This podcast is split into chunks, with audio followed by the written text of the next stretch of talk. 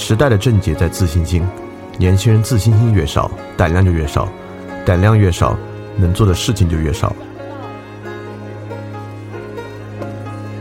来翻转电台，用知识充实你对周遭世界的了解，培养你的安全和自信心。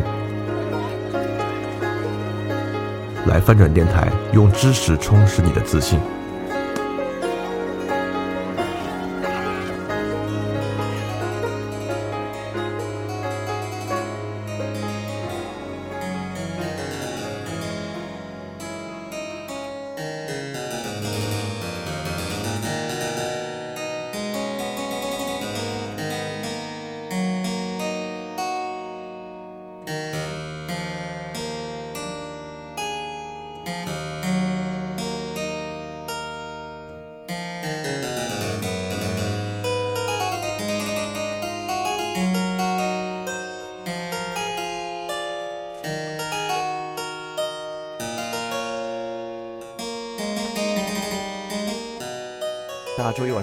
欢迎继续回来翻转电台，开始我们的知识分享。我是李厚成。那我们今天接着进行这个话题啊，欧洲近代史及思想变化。那这已经是我们的第三期了。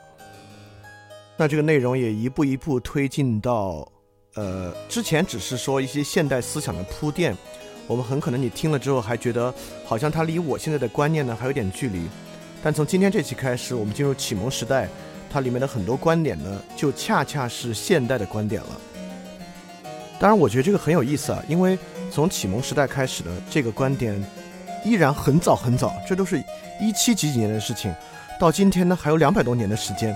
所以说，如果我们说我们的很多观点呢来自于启蒙时代，但我们知道思想家们并没有停留在启蒙时代，那思想家往后呢一直在尝试，有的人批判启蒙时代，有的人发展启蒙时代，等等等等的。那如果我们认为今天的社会呢存在一定的问题，我们希望能够找到这个问题的解法。那解法可能说的太大了啊，我们希望去理解这个问题，找到这个问题到底该怎么去看待它。那反过来，我又我又觉得我们很幸运。那我们很可能今天了解的呢还是启蒙时代这样的想法。那我们还有之后的两百年的想法，可以用以当做我们思想的工具，你或者去说思想的武器。帮助我们理解现代的很多时候，来更新我们的观点，所以我觉得这是个很有意思的事情。好，那启蒙时代之后的我们再说，那我们就从今天要讲的开始。那同样，我们回顾一下我们之前讲了哪些内容。那我们上次回顾呢是按照时间线回顾的，今天来讲呢事情就一下子多起来了，我们按照几个不同的内容线索和国家线索来回顾。那么首先呢是教会的线索，我们讲的历史事件包括康斯坦主教会议。如果你还记得的话，天主教曾经很混乱，因为英法矛盾的关系，天主教会有两个，甚至一度多达三个主教。然后之后在神圣罗马帝国皇帝的调停之下呢，康斯坦主教会议重新促成了天主教的合一。但这个也能看出，当时教会啊已经失去了对欧洲统一的这个能力，一个对很多国家呢，教会也有很大的矛盾。那之后呢，就是跟宗教改革相关的。第一，就是在康斯坦主教主教会议，约翰胡斯发为异端，那很快在东欧地区爆发了胡斯战争。那之后，君士坦丁的陷落，那就是说明一个大一统的基督教帝国慢慢慢慢退出历史舞台的一个标志性事件。接下来就是一大堆的宗教改革和宗教战争，包括宗教改革，伊拉斯莫、马丁路德、加尔文的新宗教改革，我们都讲过了。一五三四年，英国新教教会分裂。正式脱离罗马教廷。一五三四年呢，那么教会危机重重啊，教会天主教会也在想办法做自我革新，包括一五三四年耶稣会的建立，一五四五年天主教特兰托主教会议发布了一系列的更新天主教，就是破除一些弊端。当然也我们上次也讲了，他顽固的守护了很多的传统等等这样一些方式。那么之后呢，是神学上的一个重大突破，就是从笛卡尔开始有这个被动神。呃，紧接着被斯宾诺莎改造成自然神的一个观念，那这个自然神观念到今天，我觉得对我们很多人依然有很大的影响。呃，今天在这个社会上呢，信仰这个人格神的呢，当然也不少，也很多很多，但是纯粹的无神论者呢，也没那么多。我认为更多人呢，嗯，你你管他叫不可知论也罢，管他叫泛神论也罢，他大概就是持这样一个自然神的观点。所以说，从斯宾诺莎把它改造成自然神的时候呢，其实已经是一个很现代、很现代的对神的理解和观念了。当然啊，我们这里将宗教神学观念的改革、政治事件、国家战争与思想家的思想合一呢，就是让大家找出这个脉络。所以说，你切不可仅仅停在 OK 啊，斯宾诺他讲的自然神啊，已经是现代的神学观念。OK，我就停在这里。呃，你要去思考的是，那这个东西怎么影响政治？那政治呢，怎么影响其他国家的政治观念？政治观念怎么反过来影响政治啊？它本身是一个。我们可以把它称作一个系统啊，就是我们要展示的是这样的一个面貌。所以说，你你不能够停在某一点上，觉得哎这个结论我觉得挺有道理的就好了。你必须从这个结论往下去想。当然，这些我在之前讲的时候呢，我都有讲到过。那接下来我们讲三个最重要的国家，就是我们这次讲的三个最重要的国家：英国、法国和神圣罗马帝国。我们讲这三个，并不代表这三个就是这个大陆上在这个周期最强的三个国家。一度西班牙非常非常强，后来一度荷兰非常非常强。我们之所以讲他们的原因呢，是因为这三个国家可能在这个时候跟思想的联动关系最强。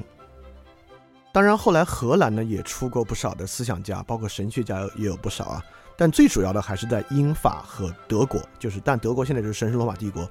所以我们讲的时候呢，其实其实我们略去了很多重要的，如果你我们单看欧洲史啊会讲的事情，包括。跟西班牙相关的、荷兰相关的，我们只是更多的看英法德他们发生的事情和这些思想家的年代。那第一个，我们讲英国。那我们之前讲过呢，一五一三年英格兰击溃苏格兰，然后统一了这个英格兰和苏格兰。然后一五三四年英国至尊法案通过，我们讲了英国新教教会成立，就是圣公会，它从天主教体系脱离出来。一五八八年英国击败西班牙无敌舰队，那开始了英国的海上霸权。我们之后讲到十九世纪，你就会发现十九世纪就是英国的世纪。日不落帝国嘛，从这里面出现端倪。那一六四二年呢，英国内战；一六六零年王朝复辟，就内战，内战就是他们把皇帝都砍掉了。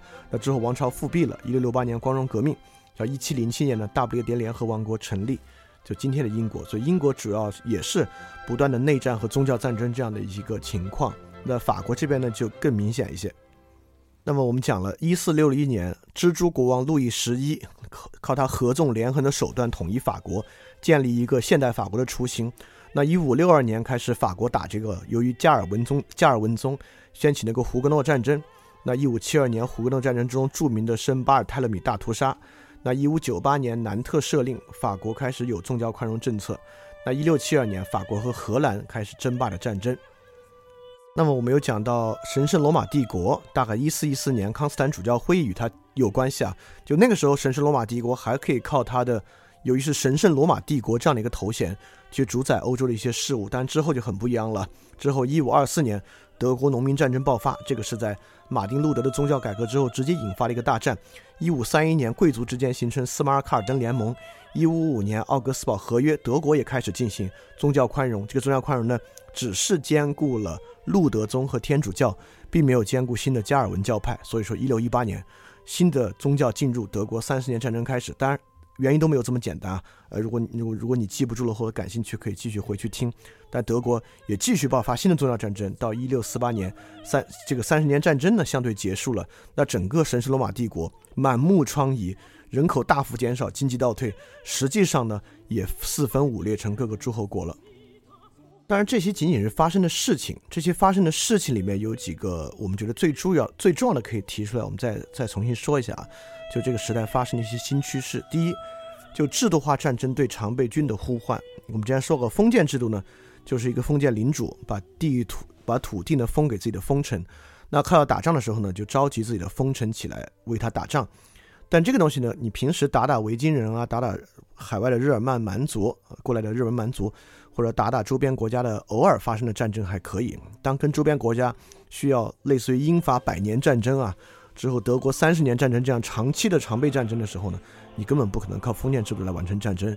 所以说，我们就讲了这个制度化战争呢，导致封建制度的终结。很多国家因为这个原因转向君主制，这可能是个非常重要的原因。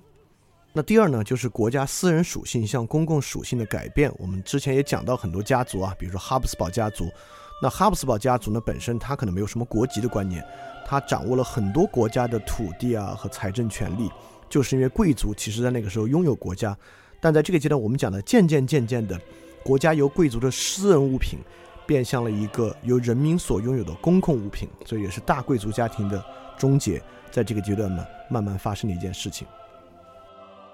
包括过去呢，我们就讲了马基雅维里时代的开始，也就是说。过去可能国家与国家之间没有这么高的密度，并且国家与国家之间的关系呢也并没有这么复杂，起到决定性因素呢是军权，是这个你手里的军队。但在这个时候呢，开始出现了一些新的情势，就是外交手段和政治连横，在这个时候变得越来越重要了。所以说，这个也带来了现代政治和现代外交的兴起。所以这个是与欧洲各个国家密度争和争斗的密度增加所引起的。那么还有个重要的呢，就类似于英国建立国教，就是教会从整个欧洲的统治者变成了一块肥肉，也说教会的财产，很多国家靠断绝教会关系、掠夺教会财产来成为这个国家取得财权的一个方式。所以这个我们讲到的就是地方权力大过这个教皇核心权力的这么一个过程。而地方权力的兴起呢，当然与地方国家、民族国家的兴起是密不可分的。那除了地方权力变成了农村之间的合作社、城市之间的工会、一个城市及周边乡村组成的联盟等等开始呢，当然也跟国家相关。所以我们讲到了东罗马帝国的覆灭和神圣罗马帝国的衰微呢，带来了基督教这种大一统欧洲天主教国家这个想象的覆灭，以及各个国家自己成为一个独立的地方民族国家想象的兴起。我们之前讲过，在神圣罗马帝国境内波西米亚的。起义在神圣罗马帝国战争之中，瑞士的独立、荷兰的独立、瑞典的崛起等等等等，都是这样的例子。那么，基本上推动这个发展呢是两个冲突。这两个冲突呢，当然我只是主要列举两个冲突啊。当然，跟这两个冲突之外，你可以说出很多冲突，包括传统贵族与新贵族的冲突啊，这个工商阶级与传统贵族阶与与这个军事贵族阶级的冲突啊，你可以说很多。但我们认为可能跟观念相关最重最重要是这两个。第一个是宗教战争。因为欧洲在这个这个阶段啊，打了无数的宗教战争，宗教战争的核心呢是神是什么的冲突，或者你把它，呃，说的外延稍微扩大一点，就世界观的冲突，这个世界是什么的冲突。那第二个冲突呢，就是新的国家之间战争和国内内战的冲突。这个冲突核心呢，人们真的是什么呢？人们真的是国家是什么？那么与第一个冲突高度相关，我们之前讲过的，包括威克里夫、胡斯、伊拉斯莫、马丁路德、加尔文、蒙田、培根、笛卡尔、斯宾诺莎等等呢。跟这个神和世界观的冲突是高度相关的。那马基雅维里和霍布斯呢，跟这个国家是什么的冲突是相关的。那么基本上神是什么这个冲突呢？最开始的起点是亚里士多德主义重新兴起之后，呃，包括类似于类似于托马斯阿奎那这样的认为神呢当然是一个人格神，但是我们可以通过逻辑和理性呢去了解神。我们之后讲过，我们之前讲科学革命讲唯名论革命，唯名论革命之后呢，神是人格神，我们呢不可能了解神。我们跟神沟通呢，或者获得救赎呢，只能通过教会，这就是宗教改革前期天主教内部的这套体系啊。所以，因为这个赎罪券才有用嘛。如果你能够理性了解神呢，你就听听布道或者自己想想不就行了吗？但这个不行，你只能通过教会，所以通过他的权柄去了解神，去跟神做沟通，获得救赎。那再下来呢，就是马丁路德这样的神是人格神，我们不可能了解神，依然坚持唯命论传统，但是我们只能通过每个人自己去达到神。就是因信称义。我们之前说了，马丁路德把僧侣改造成凡人，而把凡人呢提升成僧侣的这个过程。之后呢，就是这种逻辑神，就神是非人格神，就笛卡尔的神，神是非人格神，但人是至善的，神被动的在保证着我们所接触的世界是真的而不是假的。那到斯宾诺莎呢，更进一步，神呢是非人格神，神就是自然本身，或者我们说大一点，神就是宇宙本身。神是存在的，但神是泛神论，这神是宇宙本身，它也没有它的意志和人格。大概这个冲突之下推进、推进、推进是这样的。当然，这说的都过于简单了，我们之前讲的会比这个要完整、完整一些。我只是给大家把这个线索再串一下，因为时间很长，出场人物很多，我怕大家听今天的时候呢，已经有点忘了之前是什么样了。希望能够帮你想起来一下。那么对于国家的观念呢？那最早，当然我们欧洲当然还是延续了。古希腊、古罗马的传统认为国家呢是至善的，就是国家是至高至善的。我们对于好、善好、善政的施行呢，就是国家。这当然是天主教大一统，呃，帝国的这个想法了。当然是还是属神的呢，不光是至善，对吧？那第二呢，开始有地方国家之后呢，就是类似于英国这样国教国家呢，就是君权神授，国家呢属于国王的，国王的权利呢是神授予的。这是一种新的国家的感觉啊，就君权神授。当然，在启蒙的时候呢，这个被猛烈的批判。那从马基雅维利开始呢，就我们发现，我们就不去谈什么国家的合法性来源是什么。那我们认为国家呢是建立在政治权术之上的，也就是说，真正让一个国家能够保持下来的，并不是什么你所谓的善政或者你的神权。在马加在马基雅维里，特别在君主论看来呢，那国家是建立在政治权术与常备军之上的，是这些手段在维持这个国家。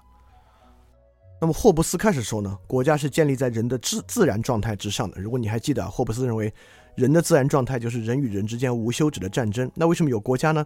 就是因为人不想要这个战争，人避免这个战争，因此彼此签订契约，形成国家。所以我们对国家呢，大家当当然，契约国家应该是我们现在呃认为现代国家建立的基础啊，就是人与人之间的一个契约。当然说是契约，但实际上我们知道远远比这个要复杂的多。我们今天也会接着来讲，所以我们对之前的回顾呢，大概到这里。我们开始今天的部分，就是进入这个分享的第六章，就是自然神的欧洲。当然，在我们讲的这个时代呢，已经是科学的时代了。那科学时代的一个重大的开端啊，就是牛顿。如果伽利略呢带来了科学时代开端的基础啊，就是他对第一科学和第二科学的划分。我们之前讲过，在科学革命也讲过。那么重要的一个人就是牛顿，因为牛顿对欧洲的影响非常非常大。那么我们发现，牛顿是一六四三年到一七二七年英国圣公会的一个教徒，是一个新教教徒。在这个时候呢，牛顿提出的观点彻底改变了我们对世界的看法。之前我们也说过，从牛顿之前呢，我们对世界有各种各样的想象：世界是力学的，世界是磁学的，世界是魔术的，像魔法般的。但牛顿确实以他。真的是一个伟大的天才，证明了。当然，今天我们对他有的对他的这个观点有进一步的发展。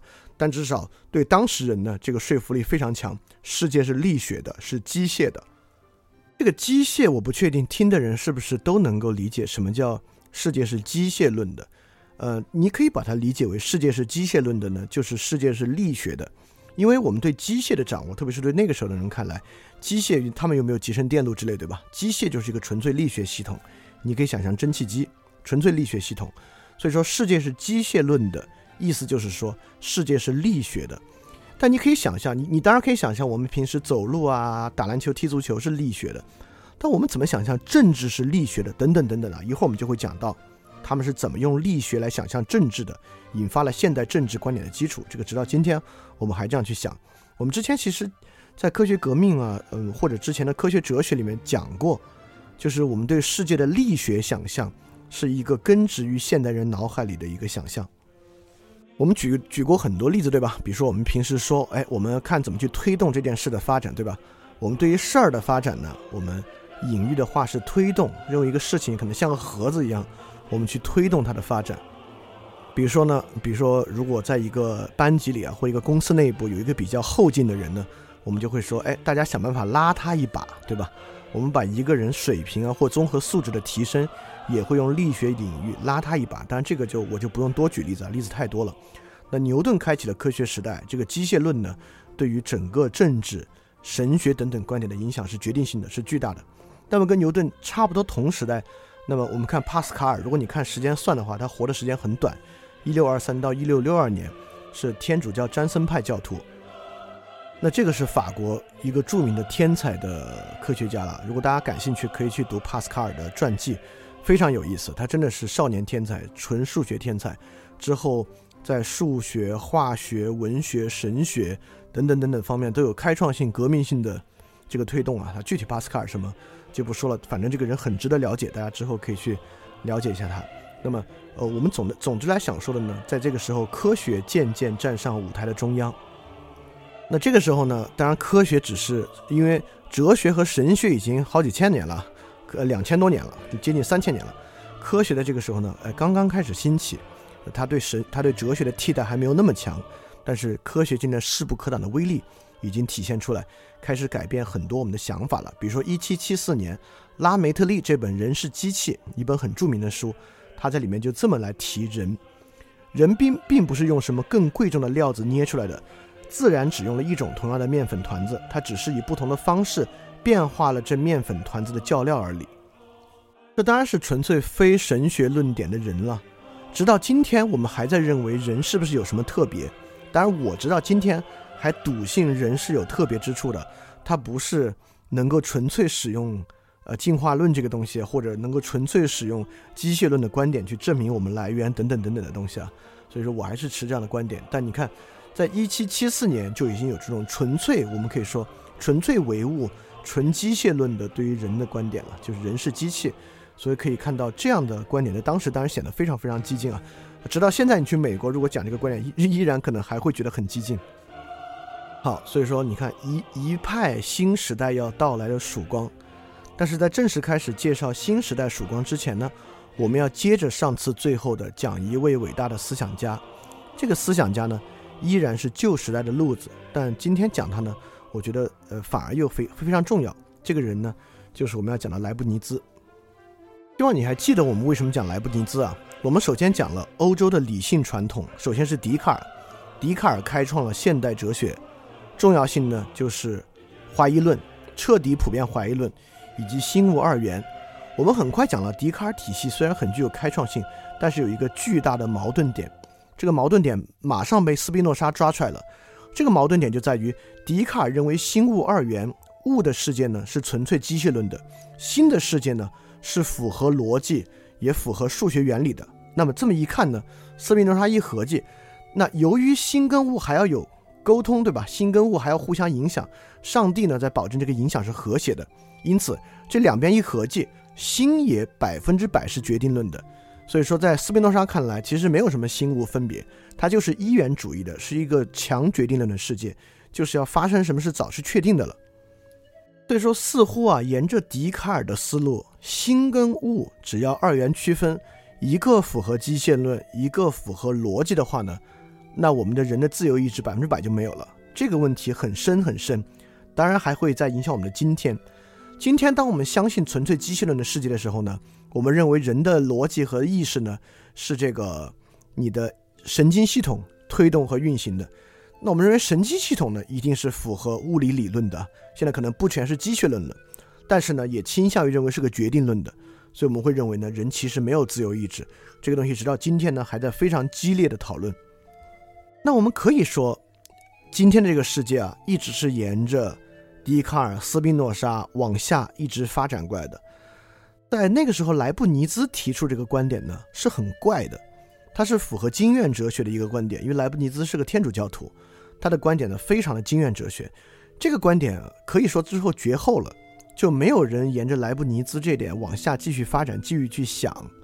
但是如果我们认为沿着笛卡尔下来这条系统啊，可能有点问题，那我们反过来了解莱布尼兹呢，就更有其价值。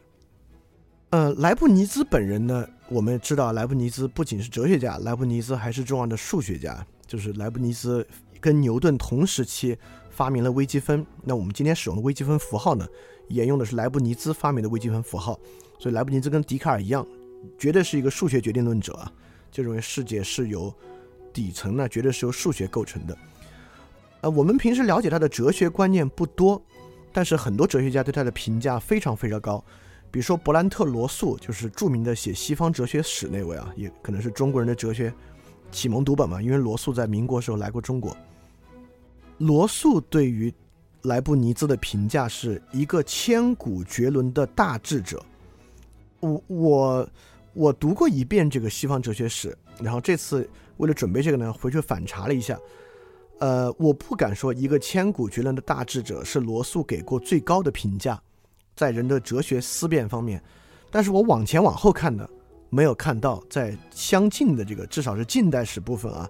罗素给另外一个人给过这种千古绝伦这样的评价，康德都没有，说明罗素对于莱布尼兹呢是很看重、很看重的。那我们就我简单介绍莱布尼兹到底是什么观点啊，让罗素觉得这么奇怪，就也这么这么厉害。当然，莱布尼兹本人呢，他不像斯宾诺莎，我们讲过，斯宾诺莎可能是一个呃伦理上的完人，他他他实践了自己所讲的那套哲学观念。莱布尼兹不是，莱布尼兹可能更多的是个投机主义者。莱布尼兹非常的机会主义。莱布尼兹对于伦理学呢也没有什么感觉，他可能对于本体论问题啊也会会会更在意一些，对伦理学问题呢其实不怎么在意。莱布尼兹呢，他的基本出发点是怎么去改造笛卡尔？如果我们认为心物二元，怎么去改造？那莱布尼兹首先否定物的存在，也就是否定物的机械论属性。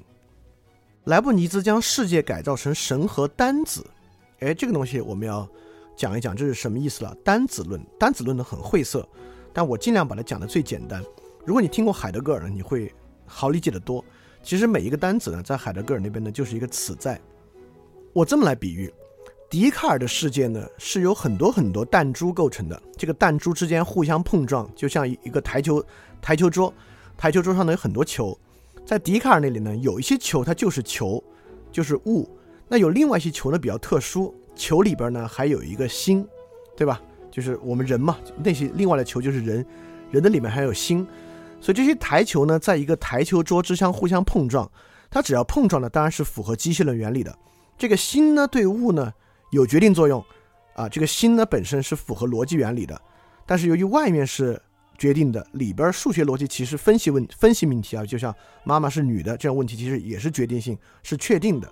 所以笛卡尔这盘台球游戏啊，彼此之间呢是决定关系，就是每个球滚到哪里去呢？从这个从这个台球局一开始就已经决定了。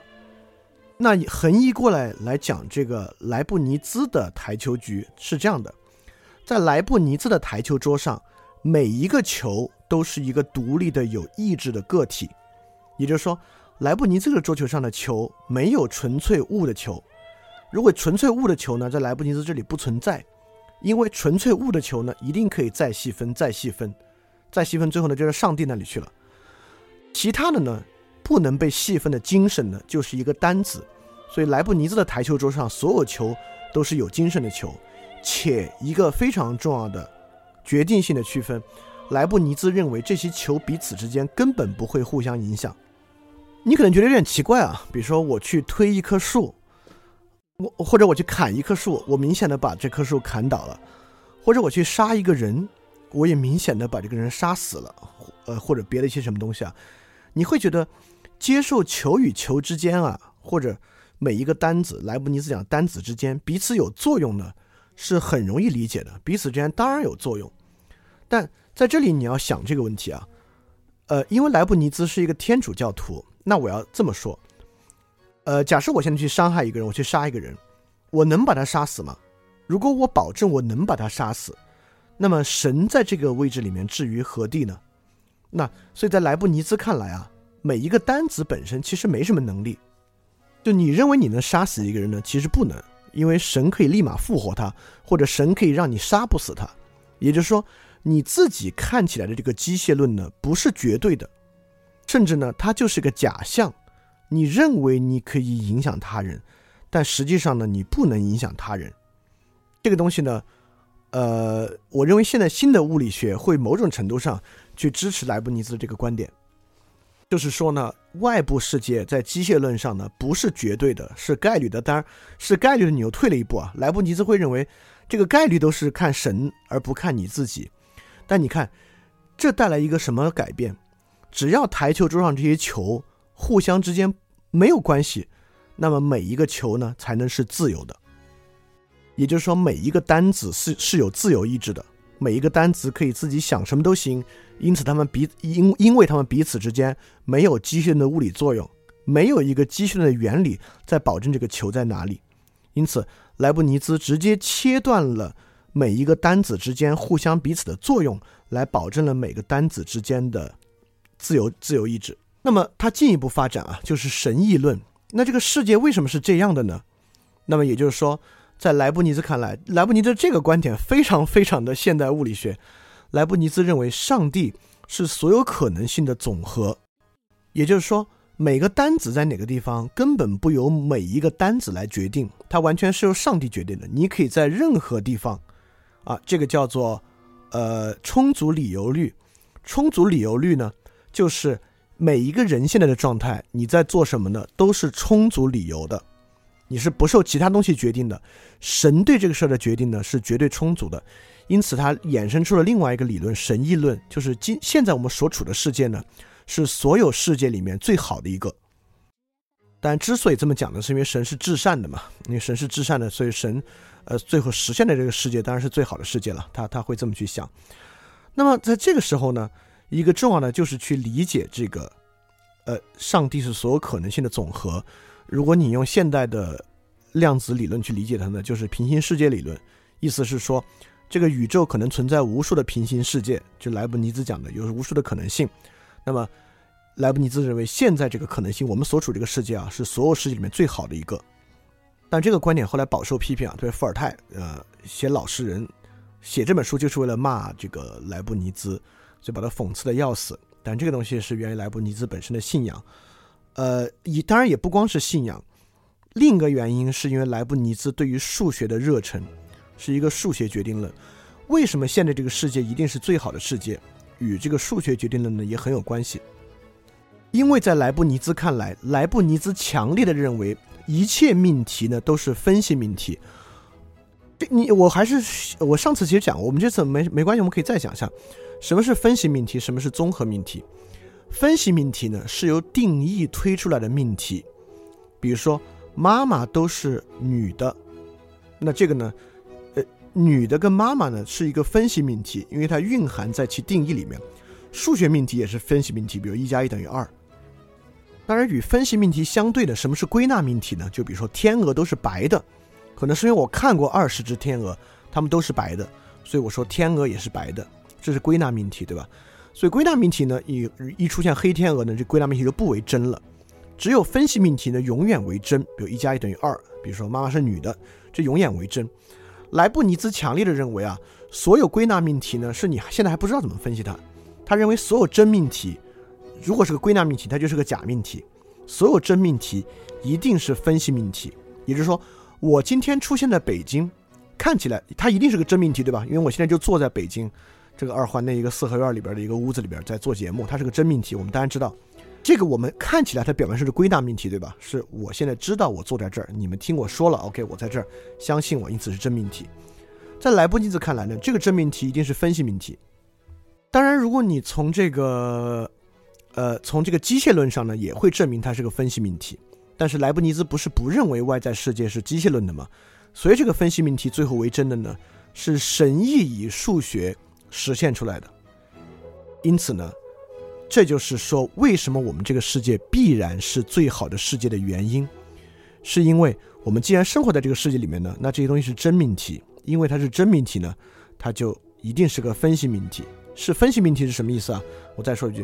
分析问题、分析命题呢是必然的，归纳命题呢不一定是必然的，因为是必然的，所以我们这个世界必是最好的一个世界。所以我想说，莱布尼兹说这个世界是最好的世界呢，不是因为他盲信，他是天主教徒，说他非得说这个世界最好的世界，他背后呢也有他的一道道理。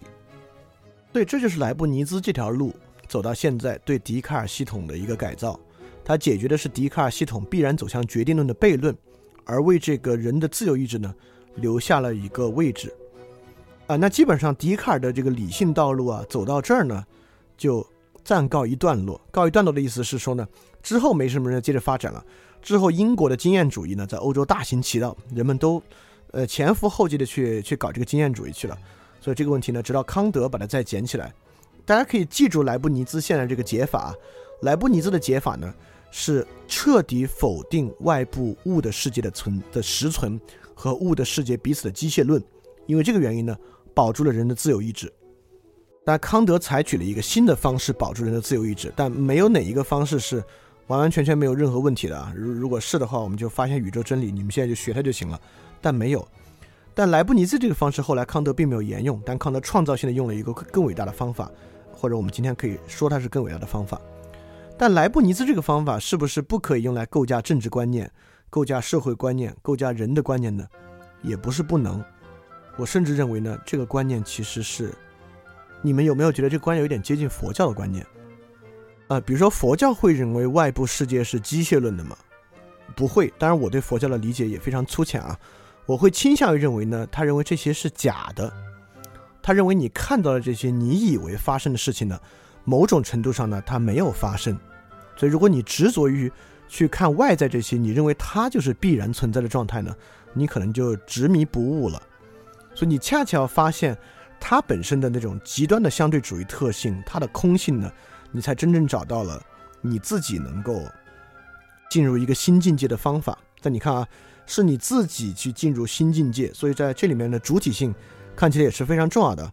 所以在这个角度上呢，世界外在世界本身是不存在的，而每一个主体性本身呢，如果你认为每个人都能成佛的话，当然这么说有点粗浅了，佛学比会比这个复杂一些。某种程度上呢，有点像莱布尼兹的这个观点，这是很粗糙的像啊，绝对不是说他们在很多细节和基本的观点上像，只是说在外部世界是不是一个机械论的世界上，我认为这个有点像。也因为我认为今天我们对这个世界的核心理解是建立在一个雷打不动的事实前提，外部世界一定是一个机械论世界的前提之下开展的。我是说，如果我们回头想想这个问题，会不会对很多问题呢得出新的看法和见解？可能能不能成为我们解决今天问题的一个出发点或者一个视角啊？这个东西可就可以留给大家留给大家去想了。所以呢，这个呢是我们花点时间讲讲莱布尼兹。那我们接着欧洲发生的事情往下讲。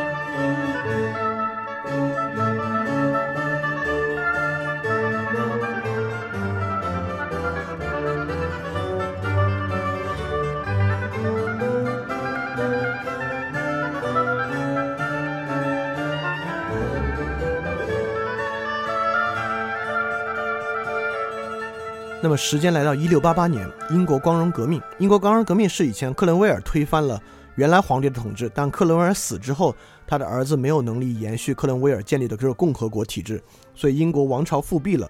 这个詹姆斯二世呢，不仅王朝复辟，还导致旧教复辟。詹姆斯二世呢，还想从头建立一个天主教的国家，把英国从国教国家，从这个英国圣公会国教的国家，回归天主教国家。所以说，英国在这个背景之下爆发了光荣革命。这光荣革命呢，就是当时的两个党，辉格党、辉格党与托利党。我们可以完全把它想象一个比较，呃，就就像民主党和共和党一样，一个偏保守的党就是托利党，一个偏进步的党呢就是辉格党。他们联手赶走了詹姆斯二世，不，呃，也是用了一些准军事化手段，但詹姆斯二世呢是自己流亡了。他们直接迎回了玛丽二世和威廉三世，双王共同执政。当然，这是一对夫妇。当然，光荣革命在英国是非常伟大的一。伟大的一页啊，他重新让英国回到了王朝体制，因为克伦威尔建立的这个共和国体制呢，英国人有点不习惯，英国人还是习惯有这个王朝传统。当然，这个传统我们知道一直延续到今天，英国还有这位老太太继续在那里当她的女王。那么，银辉皇朝之后呢，但英国及时制止了我们之前讲过啊，英国革命很有意思的部分就是往前走一步，往后退一大步，往后退一大步，又激进的往前走一大步，又往后退。退到詹姆斯二世这里呢，是王朝复辟加旧教复辟，眼看着英国这么多年所积累下这个新教国家的传统就要覆灭的时候呢，所以英国人会认为光荣革命对他们相当相当重要，因此他们管它叫光荣革命。当然，这个光荣革命里面很重要的一个党派就是这个辉格党，这个辉格党就有意思了。呃，商务印书版有一本书，就是这个黄色那个历史书，有一个辉格党和辉格党人眼中的历史，这是什么意思呢？辉格党人有一个世界观，这个世界观呢是后经博古，就英国辉格党人总是从自己的视角来组织历史，得出有利于自己的讲述，证明历史呢一直是前进的。为什么要说这个观点？是因为我们之后要讲洛克，洛克本身呢是个辉格党人，又由于洛克太厉害了，洛克呢又直接启发了孟德斯鸠，启发了伏尔泰，伏尔泰、孟德斯鸠、卢梭他们呢。又直接启发了法国大革命，法国大革命建立起来的共和国体制呢，又直接启发了全世界。因此，辉格党人这种历史表述和历史描述啊，本质上就是我们今天很多人所掌握的这个历史表述。我们都认为历史一定是朝前走的，历史一定是前进的，历史一定是发展的，今天一定是比过去好的。很多人会这样想，这么想的源头呢，有点来自于辉格党与辉格史的源头。但这个后来我们，如果你们还记得之前黑格尔的话呢，黑格尔也是有这个观点的。我们之前也讲过，认为历史是有目的论的，历史是发展的呢，这肯定不是辉格党人的这个传统。但是辉格党人是一个很重要的一个跨越，意思是说，哲学家相信各种各样的事情，但哲学家相信的事情怎么变成民众相信的事情的问题，对吧？比如康德相信有物质体，相信有鲜艳理性的存在，但大家大多数人不知鲜艳理性为何物，对吧？但就是就是历史学家或者哲学家这种历史目的论的想法，怎么被公众所接受的呢？就是我们这里展示的这个路径。辉格党人将这套价值观运用他们自己的政治理念里面，慢慢透过洛克这样的人影响到了全世界。那为什么辉格党人会有这样的想法呢？这个当然很容易理解啊，因为辉格党人是提倡改革的。我们可以说托利党人是呢。君主立宪的，呃，不不，是这个延续延续君主统治的政党。辉格党呢是君主立宪的政党。我们也知道，君主立宪之后，这个君主基本上是个摆设了，宪法会大于君主，这是马上英国光荣革命会发生的事情啊。所以，辉格党人当然主张一系列的新的改变。在主张一系列新的改变的时候，人们一定会问你，为什么？为什么要这么变？因为英国当时在欧洲是一个变化最快的国家。呃，我们讲这个法律那期讲过大宪章。是一二几几年的事情了，也就是一二几几年，英国就有立宪传统。这个立宪传统一直到光荣革命，将要变成彻底影响世界的一个传统。在这个时候呢，主张改变的人一定会有自己对于改变的一套说法。这个说法很有力的一个说法呢，就是历史是前进的。正是因为这样的改变，历史在不断前进。所以就在这次光荣革命呢，英国公布了宪法文件《权利法案》。英国的权利法案以及法国大革命公布的人权法案，可能是近代史两个对人类历史影响最强的两部法案。这个权利法案呢，彻底建立了可以说第一个绝对的公共性国家。这个绝对的公共性国家呢，国王是不可以干涉法律的，包括里面确定了议会必须每年开一次会。我们知道英国之前。为什么克伦威尔要把这个国王推翻啊？就是那个国王为了自己收税打仗呢，他觉得议会麻烦，干脆就不开议会了，我自己爱怎么着怎么着。所以这里面呢，规定了一系列的权利，规定了就是在权利法案之中，国王的权利被削弱的非常厉害，而权利法案是高过每个人、高过议会和高过国王的一个法案。因此呢，宪政从权利法案开始就正式推行了，可以说大宪章打好了一个基础。这个基础在近五百年的时间，终于变成了一个纯粹的宪政国家，而一个纯粹的宪政国家是一个纯粹的公共国家。也就是说，这个国家谁只要参与在这个权利法案所覆盖的范围之内，他就组成了这个国家公共性的一环。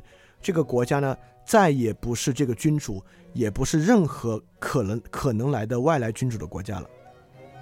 而包括这里面当然也有一些条款啊，它彻底阻绝了这个天主教复辟的可能性，因为这里面规定了这个英国的皇帝必须是呃这个新教徒，就罗马天主教教徒不能够成为英国的国王。我刚用“皇帝”这个词用错了啊，用错了挺好。我们之前讲过，皇帝必须说的是继承罗马传统的那个国家，所以神圣罗马帝国能称皇帝，其他国家呢只能称国王。这还有一个非常重要的，就是这里面辉格党与托利党之间的，呃，这个对抗。辉格党与托利党之间的对对抗呢，建立了两个共识。第一，他首先让君权神授、君主权力退出了历史舞台，也就是说，绝对的神圣王权退出了历史舞台，国家呢是交在宪法手上的。第二，在他们的对抗之中，还使另外一个势力彻底退出了历史的舞台。这个势力呢是绝对的大众权利，也就是说，你看这里面，人民有向国王请愿的权利，人民有佩戴武器用以自卫的权利，人民有选举议会议员的权利，人民有在未经审判的情况下不被课罚金的自由。在这里面，并没有说更多人民享有的权利，而最高的权利呢被赋予到议会。因此，权利法案彻底根除了两种可能性。一种呢是绝对王权的国家，第二种呢是绝对大众权力的国家。因此呢，但是大家如果大家记得的话啊，最近英国最大的一次呢是脱欧公投。脱欧公投呢不是英国议会决定的，而是所有英联邦的人投票决定的。当时在脱欧公投的时候，就有人出来说过，就是公投脱欧是违反权利法案的。英国从来不是一个绝对大众权力的国家。这么重要的事情就应该议会来决定，不然养你们这帮人干嘛？但是因为这个决定实在太大了，所以英国用公投来决定这个事情。但本质上呢，我认为是在这个国家内部是呃，确实对权力法案本身是有冲突的。因此，英国呢形成了这种平衡的政体。这个政体跟其他国家的代议制政体，特别是美国和法国，因为美国独立战争之后，他们美国立宪呢是直接受法国影响的，跟美法的还不一样。美法的人权法案或者美国宪法本质是建立在人民的权利基础之上的，因此这两个国家呢其实是绝对的大众权利国家，只是大众权利由于国家大嘛，用代议制手段变成了这个整个国家的意志，但英国还真的不是。英国是一个介于绝对的大众权利和绝对王权之间的国家，而且这个国家呢一直运转的还不错。这个有什么不一样啊？这个很不一样。在一个像英国这样的国家，每个人的个人权利不是至上的，这个公共公共领域和公共权利是至上的。但是在法国和美国这样的国家，或者今天很多延续法国传统下来的国家呢，个人权利是国家最至上的权利。个人权利之间之间缔结形成这个契约呢，是根本契约。但在英国呢，这个契约其实并不是每个个人之间签订起来的，这个契约呢，其实是上下议院之间签订的契约。但这之后会一定会极大的影响政治，影响英法两个国家在十九世纪彼此之间的对抗和争斗啊。之后我们到那儿再说。我们现在就来讲这场光荣革命。产生出了一个重要的思想家，这个思想家进而改变了欧洲思想的局面，影响了整个欧洲。这就是约翰洛克。约翰洛克一六三二到一七零四，也是英国圣公会教徒。这里把他跟霍布斯两相对比，非常非常的重要，因为他跟霍布斯呢用了一套理论框架，走了两个不同的方向。我们上次讲过，霍布斯的威权君主国家是现在很多国家实际运行的样板。约翰洛克的这种国家，是现代很多国家实际运营的说法。当然，很多国家也确实是这样运营的。所以这两个线索到底有什么不同？这个两相对比就变得非常重要。首先呢，霍布斯的时期啊，是英国内战的时期。我们知道，霍布斯因为英国内战的时的原因呢，还去了法国，认识了很多保皇党。霍布斯接受的教育呢，是这个牛津清清教徒的教育，就传统的英国这个圣公会的教育。洛克呢是在克伦威尔时期接受的教育，也就是洛克本身呢，洛克接受大学教育的时候呢，英国是个共和国，所以两个时期是很不一样的。因此，霍布斯和洛克都认为人有自然状态，也因为自然状态呢形成政府的基础。霍布斯认为人的自然状态呢，你看，因为英国在打内战，各方之间在打作一团，所以霍布斯认为人的自然状态呢是人与人之间无休止的征战。但是我不是说霍布斯很狭隘啊，霍布斯就只能看到英国打内战，所以觉得人是无休止的征战。他当然没有这么狭隘，但是我会认为这个历史时期对人的影响当然非常大。那么约翰洛克认为人的自然状态呢，比霍布斯乐观的多得多。约翰洛克认为人的自然状态呢，是人与人彼此的尊重和本来就具有缔结协议这样的冲动，不能叫冲动啊，这样的愿望。因为光荣革命其实是一个和平革命，所以约翰洛克看到的。是人跟人之间友好的协商，英国人民协商起来，光荣我忘了几君子了，好像是七君子，就从国外请回这个国王来。这对夫妇呢也愿意继续执掌这个国家。我们大家呢协商出一个协商出一个权利法案，跟霍布斯那个时候大家打作一团，打出一个秩序呢是不一样的。所以在约翰洛克看来呢，政府是代理人，政府呢这个行政权的基本是议会。议会交给了一个政府这个权利，就是所谓的内阁组阁，对吧？这个内阁呢，去行使很多职务。在霍布斯看来呢，政府是根本的保保险机制，因为如果没有政府呢，人就会打作一团。所以在陆克看来呢，根本的秩序呢在议会；霍布斯看来呢，根本的秩序在政府。所以霍布斯的整整个思想呢，产生于混乱的英国内战。而约翰洛克的思想呢，产生于英国一次成功的历史级的协商。对，当然他们俩的观点会有很多变化。而且约翰洛克比霍布斯的，我们讲过，霍布斯的观点非常厉害，但霍布斯本人对观点的论述呢会粗糙的多。约翰洛克呢在这方面呢会强于霍布斯，所以他的理论和体系呢更适合被其他人学习和传播。这里我们可以说一下这个自然权利和契约论是怎么来的。我们什么时候开始大谈自然法和自然权利？这个根本来源呢，来源于圣多明我会的著名神学家托马斯奎那，圣托马斯奎那，他是将这个自然法引入基督教的这个人。就自然法回答的其实是人是什么的这个问题。比如霍布斯认为人是一个互相争斗为原本动力的一个生物，那洛克认为呢，人是彼此之间尊重并缔结合约、彼此一起生活的这么一种生物。那为什么托马斯阿奎那会来会将自然法引入基督教呢？是因为托马斯阿奎那将人性啊分成三层。第一层呢是不用人不用神就可以知道的，这个想法也很正常，对吧？我们发现人饿了呢就会吃东西。或者人饿了就会想吃东西，这个好像不用依赖神就会知道啊。第二层呢是要靠天使启示才可以知道的关于人的一些原理。第三层呢是只有神才能知道，我们都不可能知道的关于神的原，比如说呃不关于人的原理，比如说人到底怎么能得救，那可能托马斯·宽勒也会认为这东西呢可能最终的奥秘只有神才知道，我们不知道。所以自然法所讲这套东西呢，在托马斯·奎纳的时代是介于人自己就可以知道的。和天使启示才能知道的这之间的一种东西，所以自然法本身意思就是说人是可知的。我们也知道唯命论革命呢，革的就是这套亚里士多德主义的命。所以说，托马沙奎纳斯呢是温和的可知论者，他大概认为呢，人啊和很多自然规律是可知的。为什么可知呢？就是因为自然法。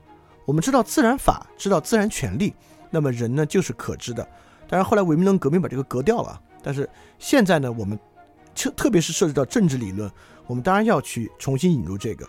那阿奎那之后，第一个大谈这个呢是格老秀斯，幺五八三到幺六四五，一个荷兰的哲学家，他的人的自然状态是说每个人都可以自我保护，他把人对于生存状态的延续和人的自我保护当做人最根本的自我状态，这听着也很有道理，对吧？每个人有。权力延续自己的生存。那我们可以简单的说一下格老秀斯为什么会这样想啊，也很正常。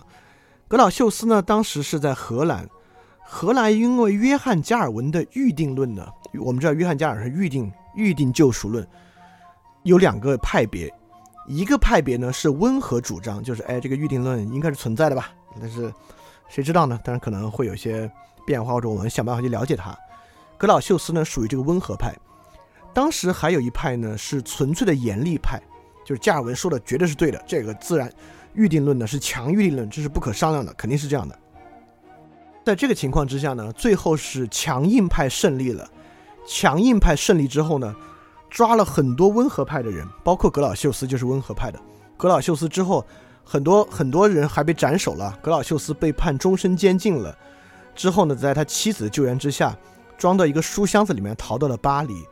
所以，当然，格老修斯经过这些事情呢，认为人的自然状态是自保的，人的自然状态是可以自我保护、自我维护的。当然，我们也很容易理解这样的一个观点啊。所以，我们会发现，从格老修斯到霍布斯到洛克，对于自然状态的理解跟他们自己的经历呢，确实都很有关系。但是，我们要多说一句：每个人可以自保，可以自我保护，也就是每个人可以决定自己的生死，有什么重要的意义？这个重要的意义呢，就是主权在民，个人自治。也就是说。如果我们接受这个观点，每个人都有保障自己生存权的权利，那每个人呢，就在根本上是仅仅属于他自己的。这个差异很大。啊我随便举个例子，对于奴隶来讲，如果你是在奴隶社会，一一兴许你在古代的雅典，你就不会认为非自由民是可以自保的，非自由民的生死呢是由你可以决定的。所以在那个时候，如果有人告诉你说，人啊，所有人的自然状态是每个人都可以自己保护、保护自己的生存的，人们就会觉得很奇怪。你怎么这么讲呢？奴隶明显就不可以这样啊！你为什么这么说呢？所以这就不是人的自然状态。所以如果你认为人的自然状态是每个人可以自保的，比如说今天我们可以认为人权第一要务是生存权，对吧？那你就已经接受了主权在民、每人自治。但是，这这是我们要，这是我们一直要讲的，包括今天可能在群里讨论，我们也说到这个问题。也就是说，我们一定要认识到，当代政治观念和当代政治体系是一个系统。你一旦接受了这一个，你就要接受从它衍生出来的所有东西。你不能只接受别的，而这个不接受。比如说，我只接受啊自由很重要，但我认为呢，人跟人之间可能是不能平等的，或者民主呢可能也没那么重要。但自由确实我接受，我就要说不能这样，因为主权在民，每人自治，包括自由、平等、民主，这个东西是一套。如果你认为我人跟人之间可能不是平等的，那可能民主也没那么重要，那我就要说，那自由也绝对保不了，那人就绝对不会有自由。所以说，我们就是也也在通过这个过程去阐发啊，就是整个这样的理论思想观念不是零零散散的一个一个观念，它可以被逐个论证，而相反，这些思想观念本质上呢是一整套系统，你要接受就是接受一套系统。如果你有另外一个新的主张，你必须开始识别到，我这个主张很可能不是一个单一的主张。比如说，你你认为今天这个很著名的案件啊，那个人他就非得出庭，他就应该出庭，你必须意识到。如果你有这个主张，这个主张不仅仅针对这件事情的那个人，你的这个主张背后呢，有一整套的东西在背后支撑那个主张，你必须充分的意识到它是什么，并且你自己问问自己，用这套东西替代我们现在这套东西，我能不能接受？如果能接受的话呢，你再来提出自己的这一个主张，这个东西在在社会生活中广泛的存在啊。我我们我们经常陷入跟别人的争论里面呢，有时候我们只能看到一个眼前的这个事儿，我觉得这个事儿应该这么做，我觉得这个事儿他应他他应该要这样，但我们可能就没有意识到，你这个主张背后有一整套的东西。对，没关系，我们先看看洛克的这一套东西什么样的。第一个，这套东西的第一点呢是白板论，白板论呢就是纯经验主义，纯经验主义的意思是说，人出生下来之后就是白板一张。他未来的所有东西呢，都是他的经历所决定的。今天当然很多人会认可这个观点啊，人是可塑性强啊，小孩子现在是白板一张啊。但我们知道，著名的当代的实验心理学家也是大哲学家史蒂芬平克，有一本书叫《白板》，他这本书呢就是来批呃不能叫批驳，来反对洛克的白板论的。在史蒂芬平克看来，我们生下来已经有很多鲜艳的东西在那儿了，比如说史蒂芬平克认为语言能力。就是一个鲜艳的能力，但这是，呃，乔姆斯基的一个生成语法论的一个观点。那我们就要问了，这看起来对对实际的政治生活有什么影响？就人到底是一块白板，还是人身上已经带了点什么？那我立马举一个例子：如果人生下来不是一块白板，而是带了原罪，那么每个人其实就决定了你这辈子最重要的东西呢，就是看怎么去消除这个原罪。在这个情况之下呢，那你的自由就受到了很大的限制，甚至政治主张。那么谁掌握了能够让人救赎的权利呢？谁就掌握了根本的自由合法权。不，不是自由合法权啊，就是谁就掌握了根本的合法的执政权。也就是说，人身上鲜艳的东西，很可能决定了人的使命，决定了人的目的。一旦这个被决定了。就像新教与天主教的争论一样，我们就开始争哪个是真的。我们争哪个是真的呢？争不过呢，我们就打仗。所以在洛克看来，如果我们能接受一个观念是白板一张的话，那我们就证明了一个东西。这个东西是我们今天都觉得天经地义的事情啊，但在当时绝对不是。这个东西呢，就是多元主义。意思是说呢，这样也可以，那样呢也可以。比如说你是个异性恋呢，哎，没有问题；你是个同性恋呢，也可以，这是你后天经验所决定的嘛。但比如说天主教徒就认为人生来就是异性恋，这是先天的，所以谁是同性恋呢，谁就出了问题，对吧？所以多元主义呢，包括我们今天认为多元的先天主义，我们认为同性恋是先天的，对吧？那他就这样，当然可以。所以其实白板论呢，是给任何主张一个平等的基础，意思是说。你认为人是要受救赎的，和你认为人是应该赚大钱的，你们俩是在同一片平等的土壤之上生出来的，因此呢，你们彼此之间没有绝对的对错，因为都是纯粹后天经验研发的东西嘛，没有哪个是更本质的。所以说，这个东西呢，纯粹经验大于理性的鲜艳，所以人并没有先天拥有什么，这个东西呢是反本质主义的。本身呢，也是相对主义的最大根源。所以说，我们会发现啊，人先天鲜艳的东西呢，本质上呢，并不是禀赋，反过来呢是限制。所以这个东西呢，代表了一种现代的自由。我们之前讲过龚斯当的《古代人的自由与当代人的自由》，当代人的自由呢，就是洛克讲这种自由，它不是一种积极自由，人应该去做什么的自由，而相反是人是无限制的。所以自由主义的基础呢，就是没有限制，没有限制。为什么你没有限制？就是因为你生下是白板一张，没有任何你的本质在限制你，必须这样，必须那样。这只是第一步啊，每个人都是白板。那马上第二步，那白板你来到世界上，你也会有很多感受啊，你会看到树子，你会吃苹果，你会觉得啊这是红色的啊。比如说之前就有一个很很没道理的，就蓝。应该是蓝黑党和白金党吧？那条裙子到底什么颜色？我们开始争辩了。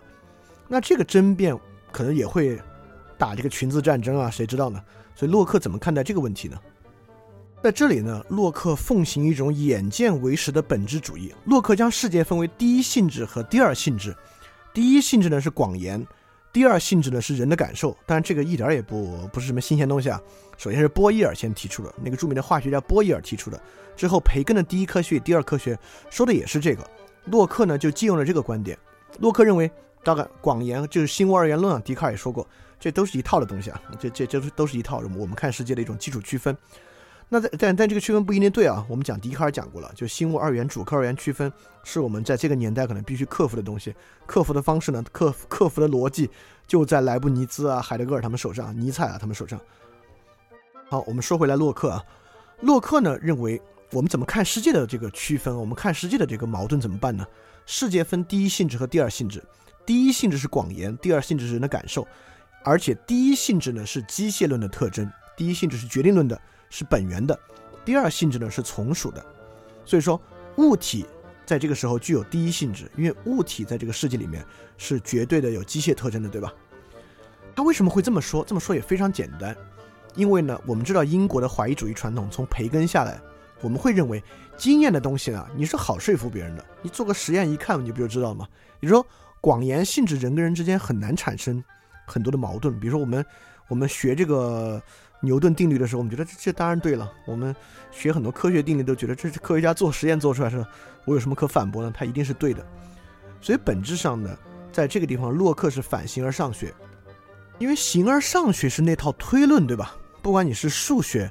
还是其他形而上学海德格尔那套，是一套很复杂的概念推论。洛克呢很反对这个，洛克直接在评价莱布尼兹啊，他给友人在说莱布尼兹呢，洛克直接说：“你我都玩够了这套无聊的闲耍了。”这套无聊的闲耍就是指的柏拉图、亚里士多德以来的这套形而上学推论。所以说，这是一种极端的唯名论思想，极端的反形而上学思想。认为一切都应该以物质的第一属性、第一性质，就是机械论的广言属性作为核心。我们的感受和背后那套推论呢，是从属于这个的。因此，你可以先不必谈这个，你就先看看物质的广言属性是什么就行了。但这是科学主义的起源嘛？所以我们又回答了一个问题：科学家拥有科学观念是可以理解的，因为他是做那行的嘛。那民众的科学至上论是怎么来的？民众认为的科学至上论、物质第一论是从哪儿来的呢？就是从这里来的，从洛克的这套观点最后变成政治观点一套下来影响的。所以白板论和这套第一性质的本本源性的理论合在一起，就变成了洛克的自然状态。第一，自然状态呢，人要缔结这个合约，人缔结会什么样呢？人是和平平等的缔结这个协议。和平呢，来源于人的自然属性，因为人就是想和平的彼此缔结合约。为什么平等呢？因为每个人都是白板一张，在这个基础之上呢，人和人是和平平等的缔结这个协议。第二，我们怎么来看这个东西平不平等？对吧？我们是不是又要回到莱布尼兹和笛笛卡尔那一套？我们去推啊，人的本体论的平不平等？洛克认为不是这样，人的平等的根本，这是非常现代观点啊，就是财产权的平等，也就是说。我们怎么才能够真的看得出来人跟人平等呢？哎，我们来看，人跟人都合法的享有你自己的财产，你的财产，你对你财产和你自己生命的权利是平等的。因此，从这方面我们能看出平等。因为比如说，我们要推人格平等、尊严平等、人的救赎权利平等，是不是不可避免的要用套这个理性论、形而上学那套？但如果财产权利的平等呢，是可以经验主义的。我们看你生下来获得这些财产，有没有人侵犯过？没有侵犯过。你想获得新的财产，只要合法了，你是不是获得了？获得了。OK，我们认为人在这个条件之下就平等了。对，这是一套功利主义的经验主义的平等。因此，从马丁路德的人的平等是神学价值上的平等，每个人都可以因信称义。但你看，这背后就需要形而上学的推论，对吧？为什么人可以因信称义？怎么算因信称义？等等等，就复杂了。所以，洛克完成了从神学形而上学价值的平等到经济价值的可算的平等的过渡。所以我其实是很不喜欢洛克的。我认为洛克开启了一个非常可怕的传统，就是这种财产上的平等，而不是神学和形而上学意义的平等。这个平等会怎么样呢？这个平等，第一，自然会带来功利主义。边沁，我们之后会讲，就是直接从洛克这里来的思维灵感。就是功利主义的开创者边沁和穆勒都是直接从洛克这里来的。第二，它必然导致道德虚无主义，因为你一旦开始谈道德，而且如果这个道德不是指社会上你也别烦我，我也别烦你那种功利的道德，你再谈更多道德呢？那这个道德从哪里来？为什么要去强这个道德？人都是白板一张，为什么会有这些道德？比如谦虚，为什么一定要谦虚？啊，等等等等的这些东西呢，就会变成虚无主义的，它就会变成陈光标高调福利。高调捐款，我们就说这挺好，真金白银捐出来的。我们认为人应该在暗处行善事，你就会问，那为什么？为什么人只能在暗处行善事？但如果你认为人都是白板一张呢？那确实，我们没有办法论证人为什么一定要在暗处行善事，我没法说这个。所以洛克这个基础啊，在我看来是很危险的。白板论加上物质第一属性的这个理论，直接下来所缔结的这个自然状态和缔结出来的政治观念和政府观念，本质上是很危险的。所以在洛克这个算法之下呢，什么是好？好呢，就是每个人财产权的相加。所以说，公利益和私利益的调和就开始出出现了。而我们怎么看待公利益的调和呢？就是财产的最大化。换算到今天呢，就是 GDP 至上主义。我们认为经济权利的增加和经济条件的增加等于公共利益的增加。它不是完全没有道理啊！我我不是我不是一个。反完全反对物质的人，这就没有什么大问题。不不不，这有大的问题。我应该说，它不是完全没有道理，它的本质上有很大很大的问题。但这个问题是什么？我们今天今天不是要说这个问题，但我们想说呢，整个这套体系，洛克开始慢慢慢慢塑造一个我们非常非常熟悉的现代社会的基本观念。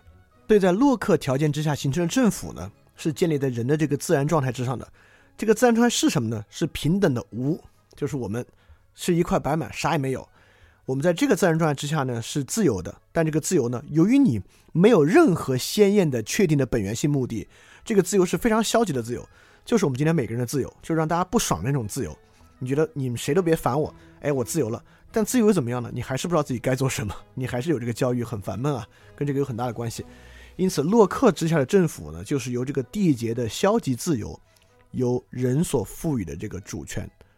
那所以在这个情况之下呢，由于每个人是平等的无，我们又是自愿来缔结这个合约形成政府，所以主权呢必然是民主的，主权呢也只能是所有人所赋予的。而且洛克推到这里呢，跟英国的这种议会制呢其实并不是完全契合，所以这套东西最后会变成法国大革命嘛？当然不完全是他，我会之后会讲到到伏尔泰和卢梭那里它是怎么变化的。那我会认为洛克这个呢必然会走向无政府主义。其根本就是因为人对其自身拥有绝对的唯一的统治权，而人呢又会自愿去缔结成为一个这样的集合体吧，来订立这个契约。因此，这个契约呢一定是对抗地方政府的。比如说，你想啊，嗯，不光是我们这个国家，嗯，在二战之后呢，包括二战前后，有一类民族国家的崛起。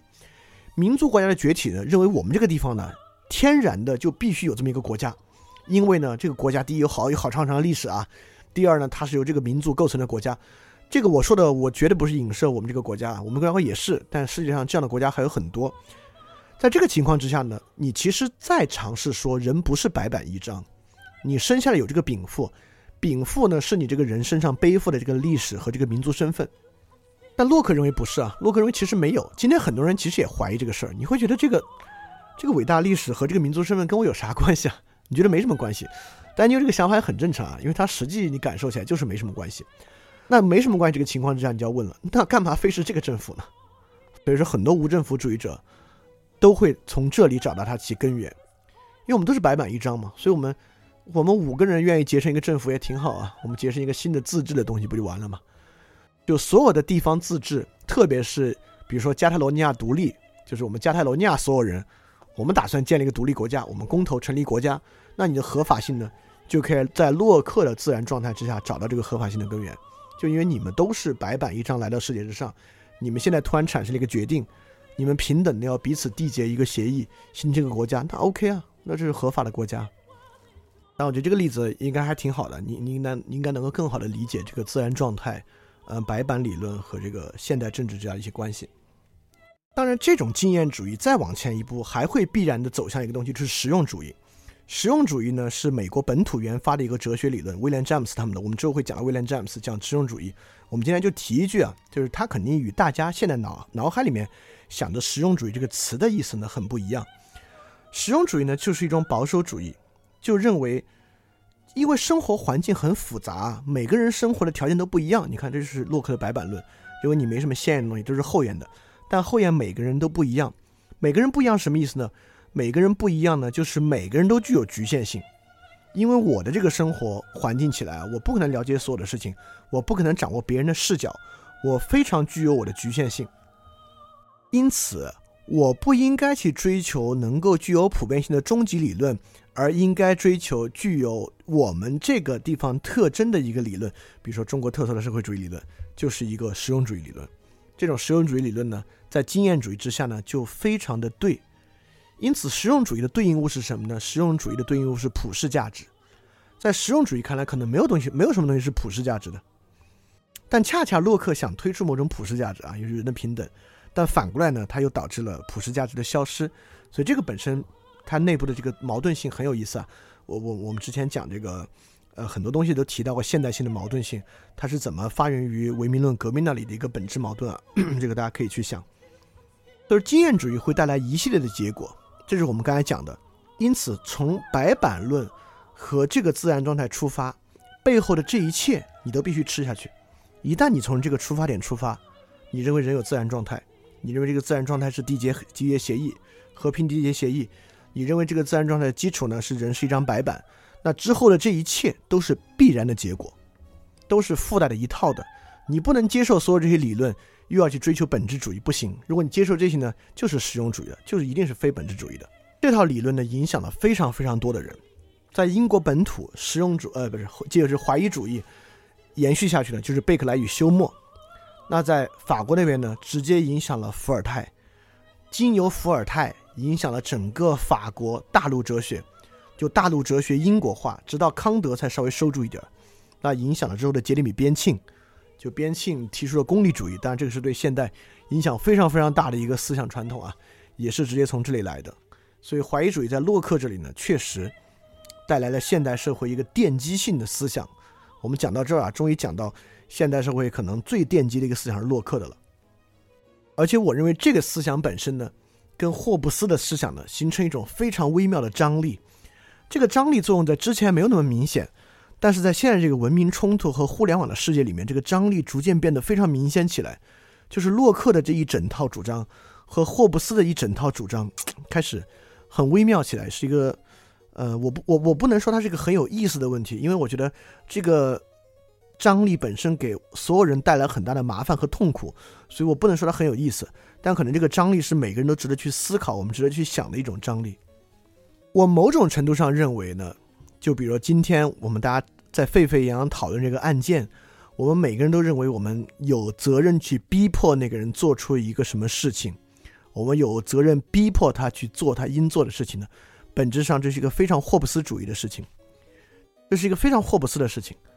那反过来呢，如果有人认为他他做的行为没有违反法律。他履行了其法律义务，在法律义务之外呢，他没有什么别的义务。所以，我们如果你想帮助，OK，你用你自己的方式去帮助，但你没有责任去要求他。这个本质上是洛克下来的传统。但我想说的是，这个世界上不是只有要么你是走霍布斯的路径，要么你是走洛克的路径，不是这样的。这个世界上还有别的路径可以走。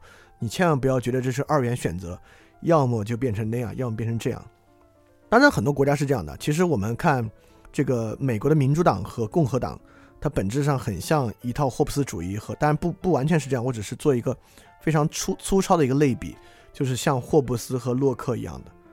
但是现在的美国呢，你就当然这是一个很粗糙的一个类比啊，你就可以想象它其实很像这个传统，就是共和党呢其实更像洛克的传统，而民主党呢更像霍布斯的一个传统。所以你觉得好像怪怪的，你觉得共和党共和党好像更尚武一些啊，就好怎么好像共和党更像霍布斯也其实不是，就共和党是一个非常保守的自由主义政党，就是非常洛克的一个，笃信每个人有自己的自由，不应该干涉他，每个人自己缔结。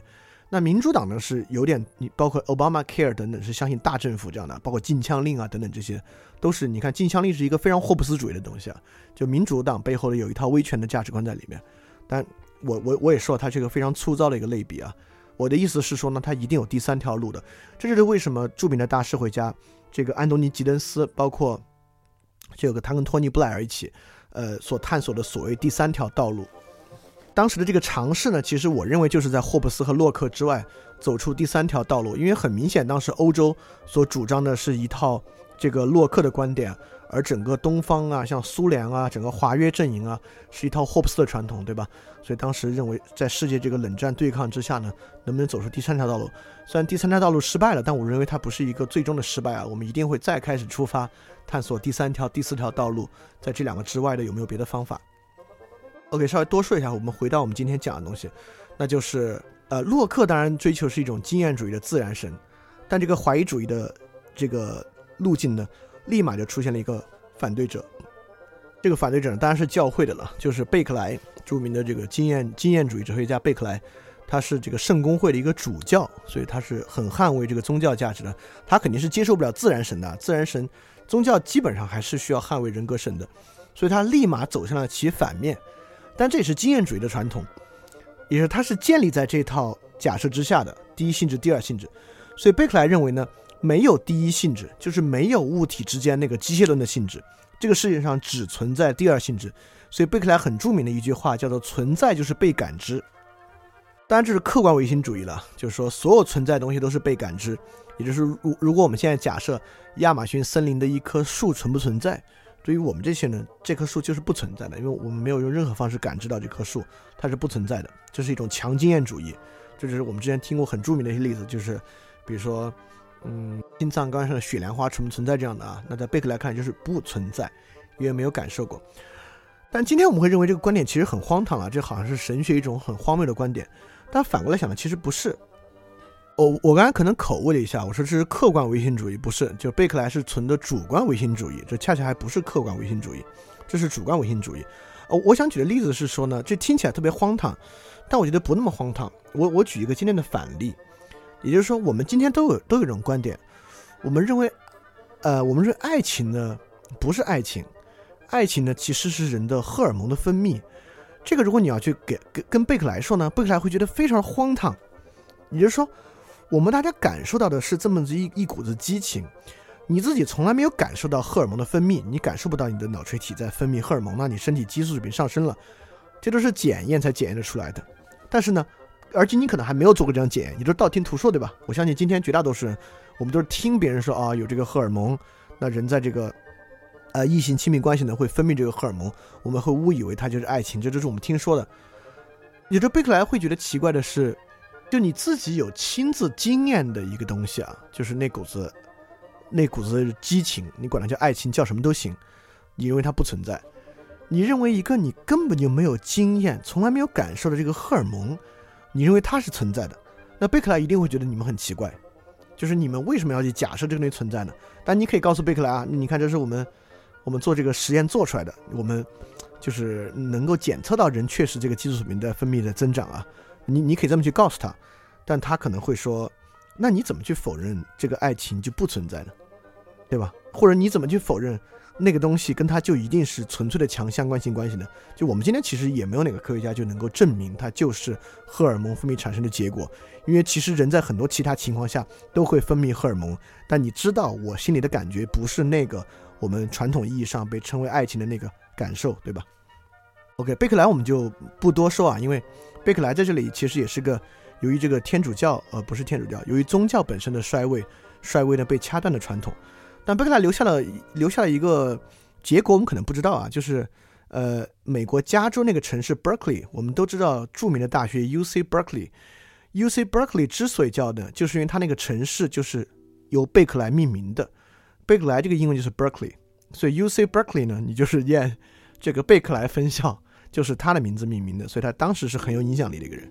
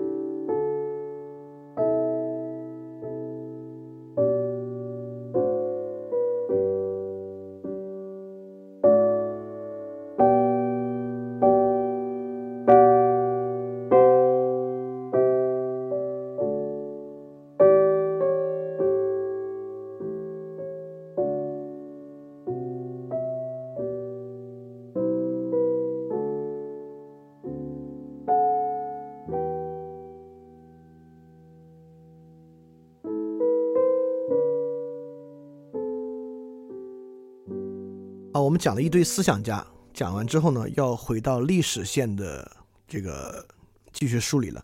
现在历史线的这条梳理呢，是我们从视角从英国回到法国，因为很快就要我们就开始会讲到这个洛克的传统啊，传到法国形成什么样的影响。但这个影响之前呢，我们要先看法国发生了什么。那我们知道，之前法国打胡格诺宗教战争，包括骇人听闻的圣巴尔泰米尔大屠杀。就是在这个战争之中的。这个战争最后呢，终结在亨利四世的身上。亨利四世呢，本来就是一个胡格诺派的教徒，他成为了法国国王，但为了继承这个王位呢，他改宗，信了天主教。他颁布了著名的南特赦令。南特赦令呢，就将这个宗教自由呢带给了法国。所以在法国历史上啊，这个亨利四世呢，一直非常非常的受欢迎。就伏尔泰对对这个亨利四世有非常非常高的评价，这个评价念起来挺怪的，是这样一个评价：如果亨利四世只是他那个时代最勇敢、最宽厚、最正直、最诚恳的君主，那么他的王国就已经灭亡了。法兰西需要一个能战能和、能了解和医治国家创伤、管理大小事务、改革一切、建设一切的君主，而亨利四世的身上就具备这一切：贤王查理五世的治理才能，人民王路易十二的善良。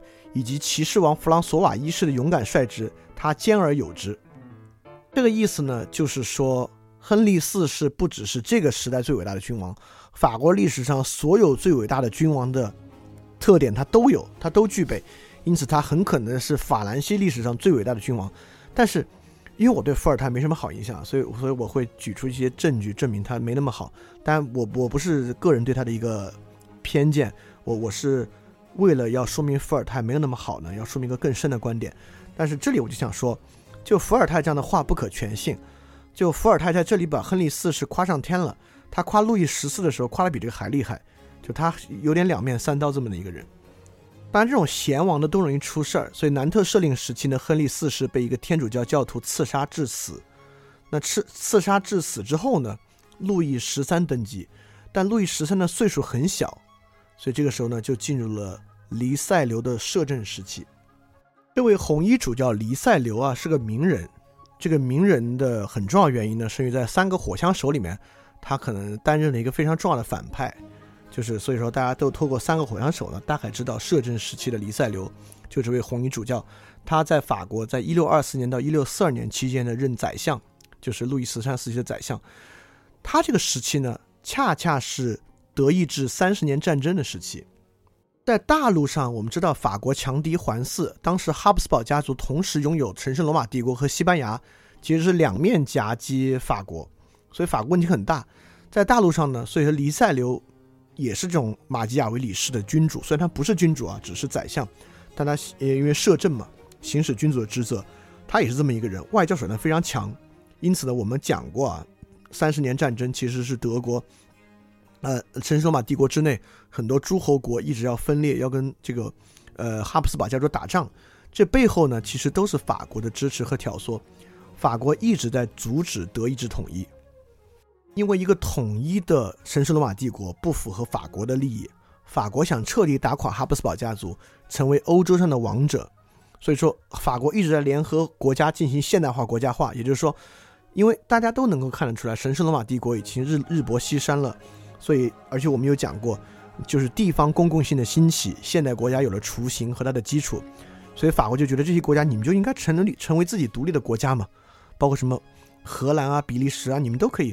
成为自己独立的国家不就完了吗？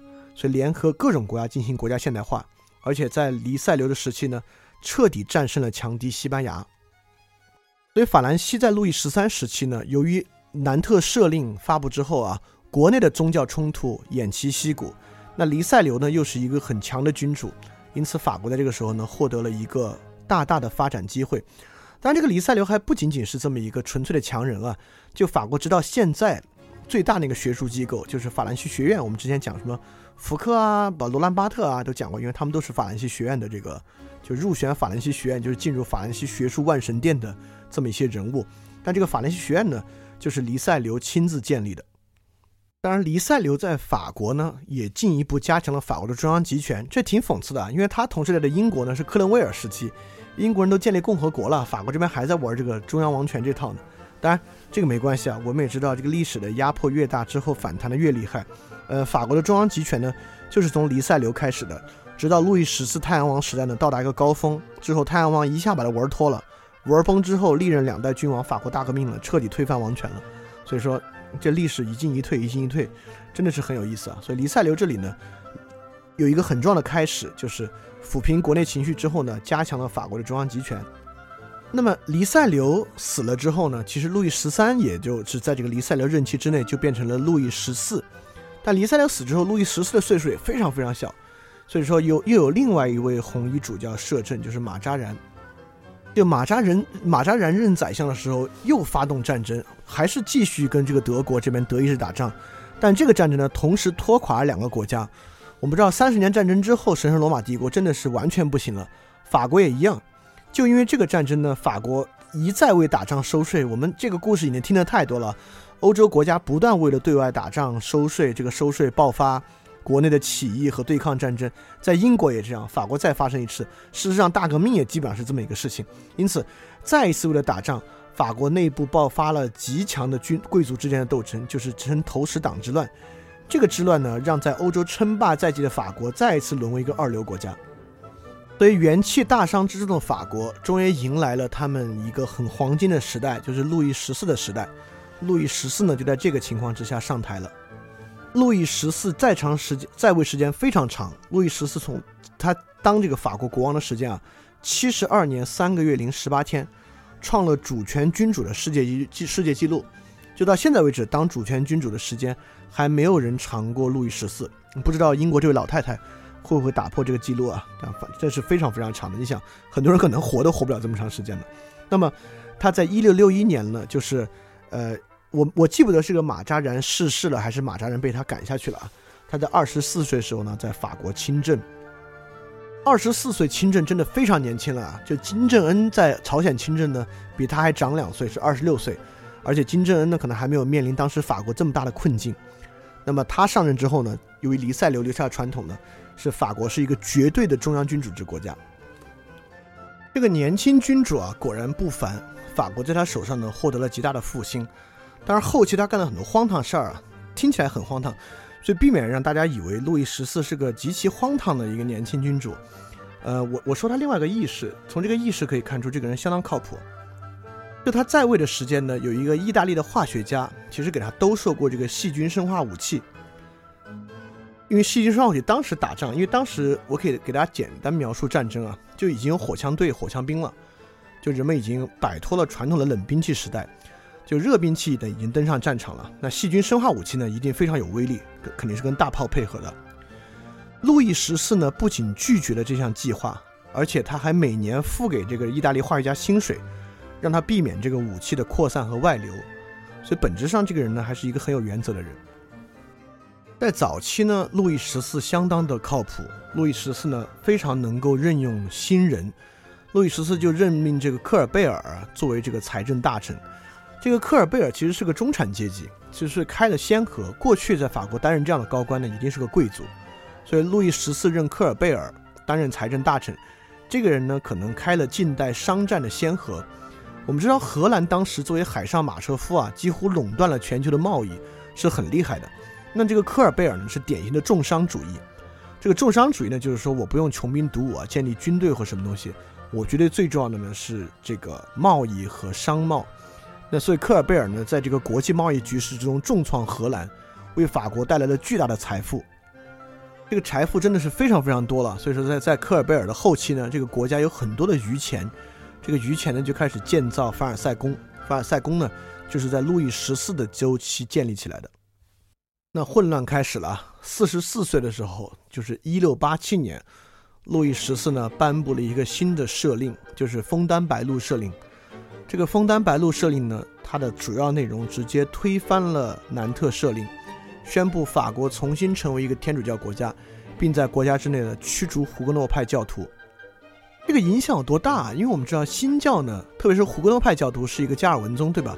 加尔文宗教徒呢，我们都知道很追求在现世的成功的，所以这里面呢，其实有很多新的城市阶级、中产阶级。这个枫丹白露赦令啊，直接迫使了，因为现在统计数据没有那么全，二十万到九十万人离开法国，而这些呢，直接移居的当然就是法国周围的一些国家，包括荷兰共和国、勃兰登堡。我们知道勃兰登登堡现在当然是这个德国的一个地区了，在当时呢，就是德神圣罗马帝国的一个诸侯国。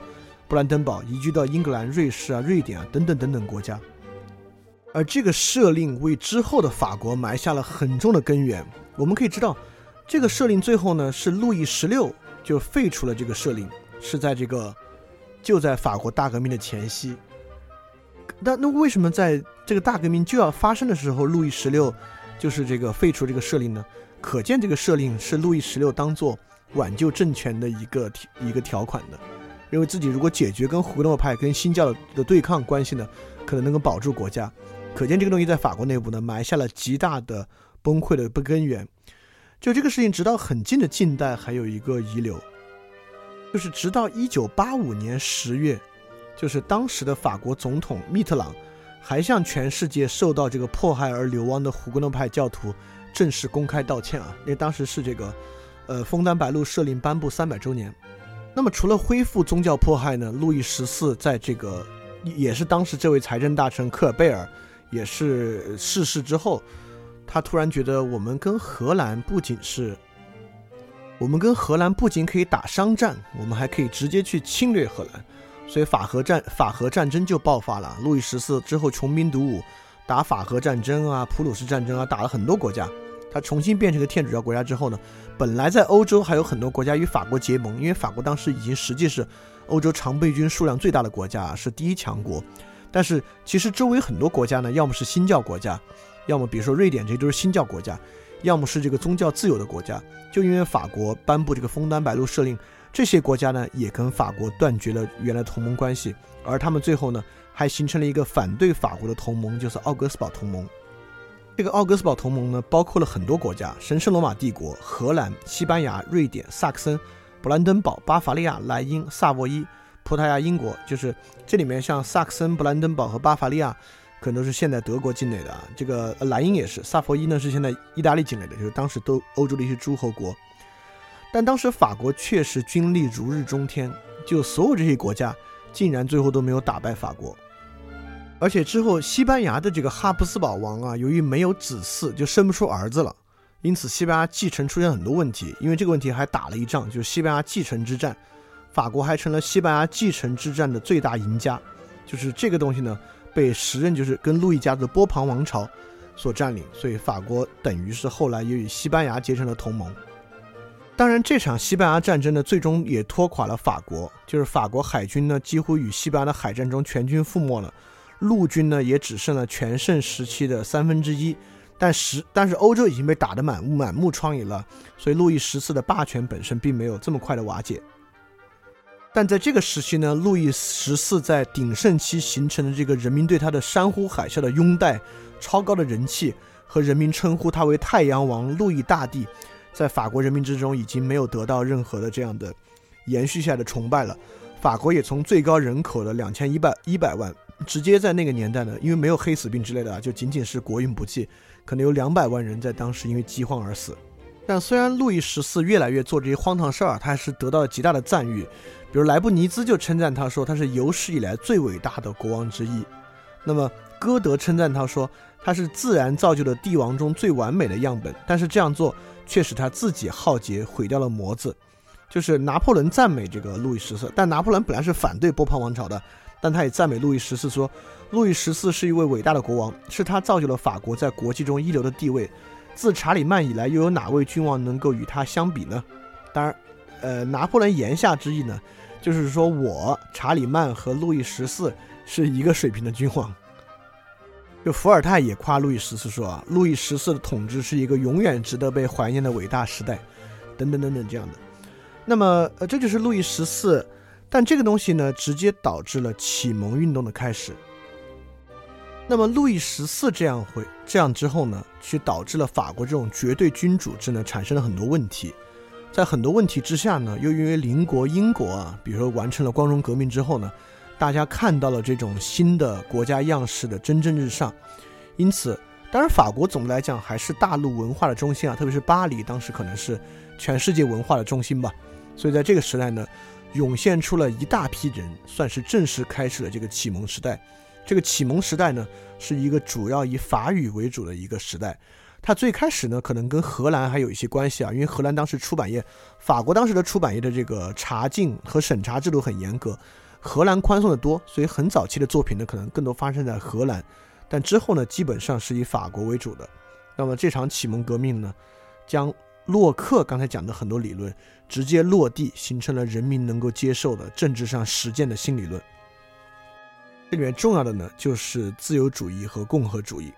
那启蒙运动呢有四节，当然一一说呢也是启蒙运动三剑客，就是把这四个人里面的狄德罗狄德罗拿开，我们主要呢也讲这三个人，就是孟德斯鸠、伏尔泰和卢梭，那加上狄德罗呢，就叫做启蒙运动四节。那如果三三剑客呢，就是孟德斯鸠、伏尔泰和卢梭。孟德斯鸠呢还是一个传统的文艺复兴时期的文艺复兴式的学者，他崇尚古罗马时代，从古罗马借鉴很多观念。到现代政治之中，但借鉴过来之后，它发展的非常非常好啊！就现代法律观念基本上就是孟德斯鸠启蒙的。孟德斯鸠告诉了人们法律是做什么的，为什么要有法律。所谓启蒙，意思其实很简单。我觉得汉语这个词，呃，就英文叫 enlightenment 嘛，我不知道法语叫什么，那应该是类似的。所以汉语启蒙这个词其实是，呃，翻译的很好。我们知道汉语这不是一个现代词汇了。就是朱熹都有写的这个《易的启蒙》或者《易经启蒙》这样的书。启蒙呢，大概意思就是说你以前不知道，这这么这么给你说之后呢，你就知道了。所以这个意思还是很简单，一点也不绕的。那孟德斯鸠本人呢，是一个那贵族出身的高贵学者，做法的启蒙。伏尔泰呢，其实我为什么对他没有什么好印象？我认为伏尔泰就是一个知识投机主义分子。就如果放在今天的伏尔泰，特别像罗振宇。真的是有点像，但他应该比罗振宇要厉害，要伟大的多。但但我们会之后说他，我我认为伏尔泰本身水平并是并不是很高。但是为什么他对启蒙这么重要呢？因为启蒙起的是谁啊？起的是大众之盟。伏尔泰借由当时兴盛起来了、不断兴盛起来印刷术，确实对启蒙做了很大的作用。他把很多很重要的观点，第一次以煽动性的方式告诉了大众。那么卢梭呢，又是。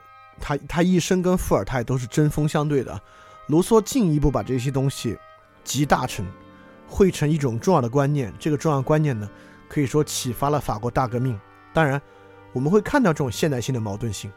法国大革命不是一个很成功的革命，因为法国大革命立马转换成了一场暴动，一场非常残酷的暴政。这个残酷的暴政呢，不是什么其他东西带来的，它就是蕴含在卢梭思想中的。卢梭思想既有其伟大的群众动员的一面，也有其残酷暴政的一面。所以，甚至后来会有一些极端的观点说，希特勒本身的这样的统治本身也是以卢梭的思想作为基础的。但这么说可能有点过分了。但是我们会看到这个启蒙如何从孟德斯鸠这种很传统人文主义学者的对法的启蒙，到伏尔泰的对整套现代理智的启蒙。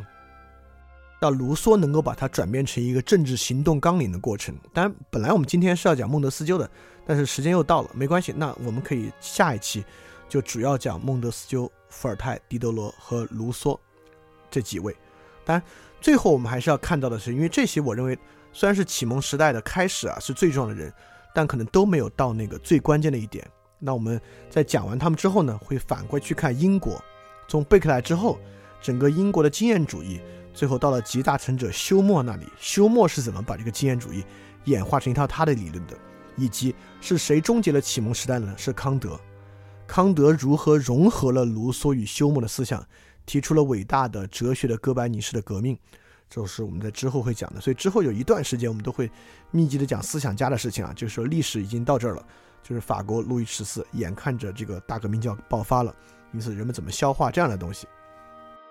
对，今天就到这里，我们嗯下周再见。那大家也可以去看看跟这个相关的书啊，一些史料啊，因为这段历史确实非常有趣，而且很快我们就会走上这个系列的一个高潮和高峰，就是所有这些思想在历史中剧烈的变化，怎么到康德那里成为一个非常重大的一个转折性的事件，一个转折性的思想变化的点。这个点呢，是我们今天可能都还没有。就是没有启蒙到民间的一个东西，康德这样的东西到底是什么样的？我们能不能怎么去使用他的这样的一个思想的价值？所以说，我们就大家可以期待之后的内容。那我们下周再见，大家要记得敢于去相信。